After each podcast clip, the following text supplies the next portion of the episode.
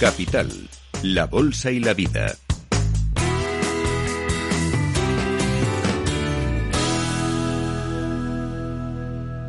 ¿Y usted padece de crisisfobia?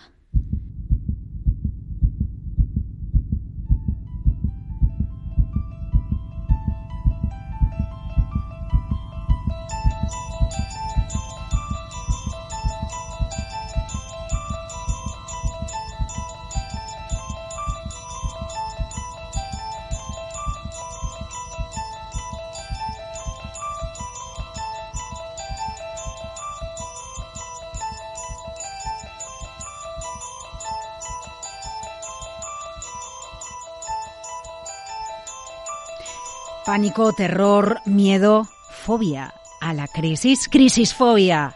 Un libro que acaba de editar Harper Collins su autor, el periodista especializado en economía de Colpisa, José María Camarero, les acompaña hoy en Capital Radio. Claves para sobrevivir al apocalipsis económico.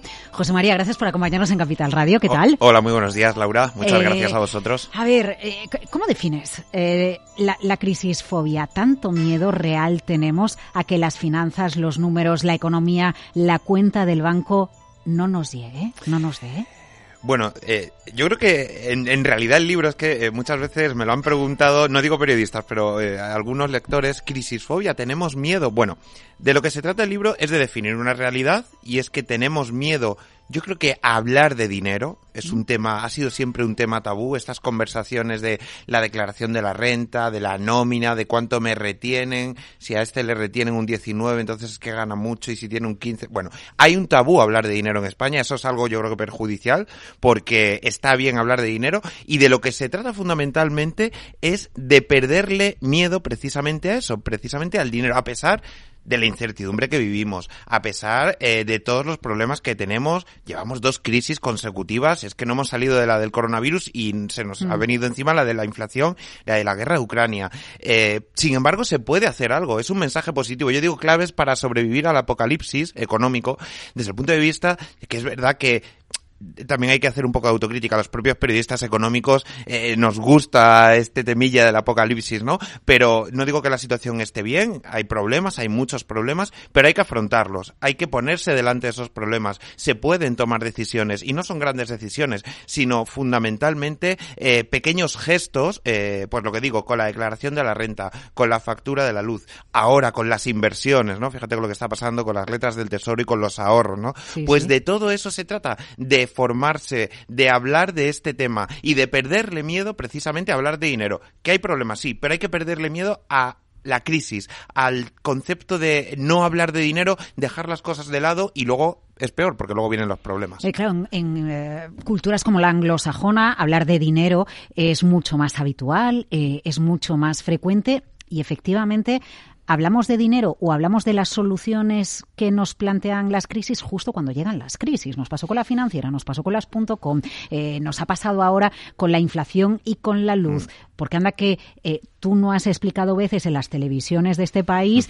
cómo tenemos que leer el recibo de la luz. Lo ideal, lo idóneo es que lo que vamos aprendiendo en cada una de estas crisis lo incorporemos de manera habitual o que tengamos una base, ¿no? Una cultura, Claro. no sé si económica, financiera, de ahorro, que nos permita que cuando llegue la siguiente crisis tengamos tres conceptos claros. Claro, eh, Laura, fíjate, yo digo que este libro, aunque ha salido en plena crisis eh, y está enfocado a esta situación económica, eh, es un libro mm, no solo para ahora, para una época de crisis, es un libro con consejos, porque el libro está plagado de consejos Sí. en los 10 capítulos, para cualquier época económica. Quiero decir, no solo hay que mirar por el dinero cuando nos va mal, cuando tenemos problemas, cuando la factura de la luz se nos dispara, cuando la hipoteca de repente tenemos que pagar 200 euros más. No, no, no, no. Se trata de un libro a tener en cuenta como referencia básica, eh, también para cuando la situación económica vaya bien o cuando incluso nuestra propia situación familiar y económica nos vaya bien. Quiero decir, porque por el dinero hay que preocuparse siempre, nos vaya bien o nos vaya mal. Cuando nos, mal, cuando nos va mal, por supuesto, porque hay que afrontar y hay que tomar decisiones que pueden ser drásticas, muy duras. Pero cuando nos vaya bien, también se trata de mirar por el dinero. No, no se trata de ser un avaro, eh, ni de ser un rácano, pero sí mirar por el dinero y tomar decisiones decisiones de cara a otra crisis, porque vendrá otra crisis. Bueno, pero a lo mejor quizás, eh, José María, no sé si he reflexionado sobre esto, pero eh, la, cultura cristiana, ¿no? A lo largo de los siglos ha incidido un poco en esa idea de que como pensaras en el dinero, pues eras un usurero, ¿no? Y entonces estaba mal y parece que lo tenemos de lado. Y no, sabemos que qué importante es si decidimos una hipoteca tipo fijo tipo variable, saber qué capacidad de amortización tenemos, qué nos supone los intereses por adelantado de una de tipo fijo en relación a una tipo variable que a lo largo de nuestra vida profesional a lo mejor sí que podemos amortizar. Fíjate, Laura, lo que no puede ser eh, es que vayamos aprendiendo lecciones de, de lecciones de dinero, de, de, inversiones, de impuestos, de factura a la luz, cuando nos eh, están dando, por decirlo de alguna forma, collejas, cuando nos dan palos. No puede ser que aprendamos a base de palos. Fue el palo de la recesión eh, financiera, con las preferentes, con las hipotecas que no sabíamos que habíamos firmado que tenían cláusula suelo, con todo tipo de productos que en ese momento vimos que no era lo ideal. Ahí nos dieron unos cuantos palos y aprendimos mucho. Ahora, hace dos o tres años, nos han dado varios palos con la factura de la luz, por ejemplo. Eso es lo que no puede ser, aprender a base de palos. Hay que aprender, eh, hay que formarse eh, de forma anticipada. Y yo también lo digo en varios, en varios capítulos del libro, anticiparse en todas las y cada una de las decisiones que podamos tomar, eh, porque eso va a ser mucho más fructífero y va a ser mucho más inteligente que después tomar una decisión cuando no nos quede otra, cuando no nos quede más alternativa que tener que pagar una factura de la luz que se nos ha disparado a 300 euros al mes. Eh, ¿Qué es lo que más te han preguntado por la calle? ¿Por la factura de la luz precisamente? ¿O ahora por las hipotecas a lo mejor? Bueno, vamos a ver. Eh, por la factura de la luz, por supuesto. La factura de la luz, la del gas, es incomprensible. Yo lo entiendo. Eh, es incomprensible la factura de la luz. Tenemos el problema de que miramos la factura de la luz de abajo arriba. Es decir, lo primero que miramos es cuánto vamos a pagar este mes y a partir de ahí nos olvidamos del resto de conceptos. Yo lo que digo es que hay que mirar al revés. Hay que mirar de arriba abajo la factura de la luz. Cuánta potencia tenemos contratada, a cuánto estamos pagando el kilovatio hora, eh, qué tipo de impuestos nos están aplicando de descuentos y luego ya ver el importe final. No, preguntan mucho por la factura de la luz y me dice la gente que se está enterando de cosas y está llamando a las eléctricas eh, para eh, precisamente, no se trata de protestar, se trata de eh, gestionar tus derechos y gestionar eh, toda la información que viene en la factura de la luz. Por supuesto, las hipotecas es la gran pregunta. ¿Hipoteca fija o variable? Y yo digo la gran respuesta, pues depende de cada caso. Lo sabemos muy bien, Laura. Esto lo hemos eh, hablado tú y yo en algunas ocasiones, ¿no? No podemos eh, realizar, un, dar un mensaje generalista de es mejor la fija o es mejor la variable. Pues depende. Si tienes una hipoteca variable del año 2005 o 2006, pues posiblemente no te compense cambiar a una fija. Si tienes una hipoteca variable de hace dos o tres años, posiblemente sí, ¿no? Y luego también, ¿qué hago con el dinero? ¿Dónde invierto? Esa es una pregunta, se repite ahora, pero se repetía siempre, ¿no? Eh, es verdad que durante el coronavirus hemos acumulado muchos ahorros porque se han mantenido en cierta medida las rentas de todas las familias, eh, no hemos gastado tanto porque no podíamos gastar y con ese dinero, ¿qué se puede hacer? Eh, fíjate, los depósitos bancarios por encima del billón con B de euros. Es que es mucho dinero. aquí seguimos ahorrando, somos un país bancarizado Muy y de depósitos. Y de depósitos. Y los bancos no quieren que tengamos el dinero en los depósitos, mm. pero nosotros tampoco queremos correr riesgos. Hemos vivido capítulos, pues ya te digo, como de las preferentes, que ahora mismo no están encima de la mesa, pero hemos vivido capítulos en nuestra vida muy complejos y no sabemos qué hacer con el dinero. Y tampoco, y esto lo digo en el libro y esto para todos los oyentes es muy importante, eh, evitemos lo que yo digo y lo que se conoce como el cuñadismo, por favor. Evitemos eh, invertir o destinar dinero a una inversión que nos esté diciendo un compañero de trabajo o un familiar en la que ha conseguido mucha rentabilidad en poco tiempo y sin arriesgar. Mucha rentabilidad en poco tiempo y sin arriesgar es prácticamente imposible. Y si es posible, eh, nos estamos jugando buena parte del patrimonio. Esto es importante también. Yo te digo, son consejos muy claves, pero que yo, muy básicos, pero que hay que tener en cuenta porque nos dejamos llevar enseguida.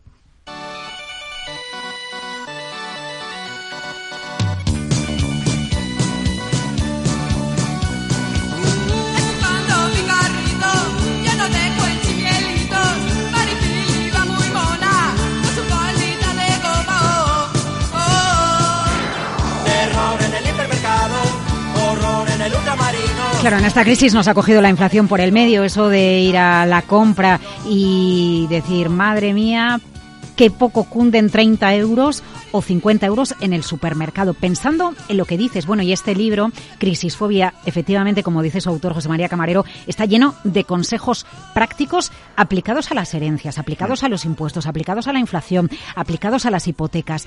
Eh, subyace de fondo también otra realidad, y es que en España damos por hecho que tener un asesor, alguien que de una manera profesionalizada nos pueda dar eh, algunos consejos que eh, vayan más allá, efectivamente, de ese cuñadismo que tú estabas citando, porque sí que se puede buscar la manera de que alguien nos asesore un poquito de manera profesionalizada y a lo mejor incluso si buscamos por un precio asequible. Sí, sí, sí. Además es que esto eh, contrasta mucho, como has dicho antes, con el mundo anglosajón. Aquí no estamos habituados a tener un asesor, a que nos guíen eh, a alguien profesional eh, y eso es un hándicap con el que jugamos la mayor parte de los españoles. Fíjate, a mí me ha llegado estos días, incluso por Instagram, algún mensaje, eh, ¿dónde invierto? ¿O es mejor este tipo de eh, activo? Y yo, claro, lo primero que les contesto, porque contesto, pero lo primero que les contesto es, yo no soy asesor, yo no te puedo asesorar, yo no te puedo aconsejar, yo te puedo decir la realidad de este producto,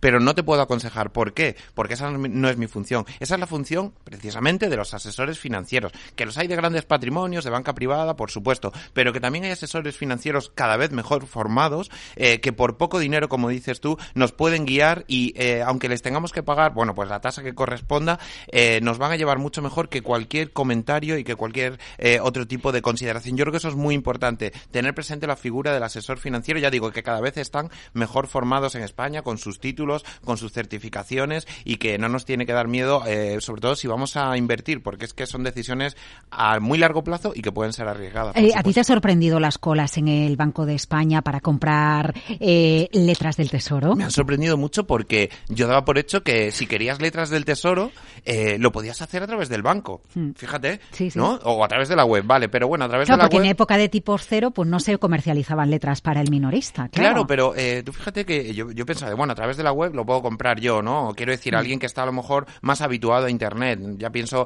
en mi madre, que no se va a meter en la web del Tesoro a comprar, a comprar letras del Tesoro. Pero ¿y el banco? ¿Cómo es posible que haya colas en el Banco de España y que las entidades financieras, ¿qué pasa ahí? Porque no, sí lo están ofreciendo porque están ahí, pero eh, yo creo que, hay que aquí hay un, resquemor de, de, otras crisis, por eso digo que es importante también que los bancos sean importantes, transparentes, que sepan asesorar bien, que sepan comercializar bien, porque desde luego yo esto de eh, colas en el Banco de España, como mucho las colas para cambiar pesetas a euros, pero es que esto sí que no me lo esperaba. O las colas que recordamos de las últimas crisis, pues en el 2000 con el corralito de Argentina, el la crisis griega cuando también se aplicó un corralito a Grecia, ¿no? E, e, era miedo, colas por miedo a no poder retirarme dinero, no todo lo contrario. Pues lo que revela esto es que primero hay dinero, hay ahorro y que la gente quiere eh, hacer algo con ese dinero más allá del depósito, pero por otra parte también denota que no se fían al 100% de lo que les puedan ofrecer o por internet y entonces al final van a lo clásico, ¿no? A, lo habitual, al, Banco de España allí a hacer cola. Eh, bueno, para eso está Crisisfobia, para tener en cuenta consejos aplicados a la inversión, a la energía, a las herencias, a los impuestos, a las letras del tesoro. Solo un apunte rápidamente, José María tú con qué duermes tranquilo, porque lo más importante en esto del dinero es que nos podamos ir tranquilos a la cama. Pues sobre todo, y también lo digo en el libro, eh, con quitarnos deudas, con quitarme deudas de encima. No es que tenga deudas por todas partes, que parece que estoy aquí súper endeudado, no. Pero fundamental, a principios de mes, todo el mundo, pagar por supuesto los gastos básicos, eh, hay que comer, hay que llevar a los niños al colegio, hay que pagar todo lo que sea, pero si podemos irnos quitando deuda de encima, eh, porque lo pasamos muy mal en la anterior crisis, todavía lo estamos pasando mal y se trata fundamentalmente de eso. No digo no endeudarse, porque hay operaciones con las que hay que endeudarse, pero luego ir poquito a poco amortizando en la medida que se pueda, aunque nos tengamos que quitar, algún capricho de encima. Esto es muy importante. Cuando venga la cosa peor, porque ya sabemos cómo es la economía, nos da sorpresa desagradable cada dos por tres. Bueno, eh, José María Camarero, Crisisfobia, claves para sobrevivir al apocalipsis económico nos quedamos con tus consejos. Gracias por compartirlos en Capital Radio. Gracias a ti, a vosotros, Laura.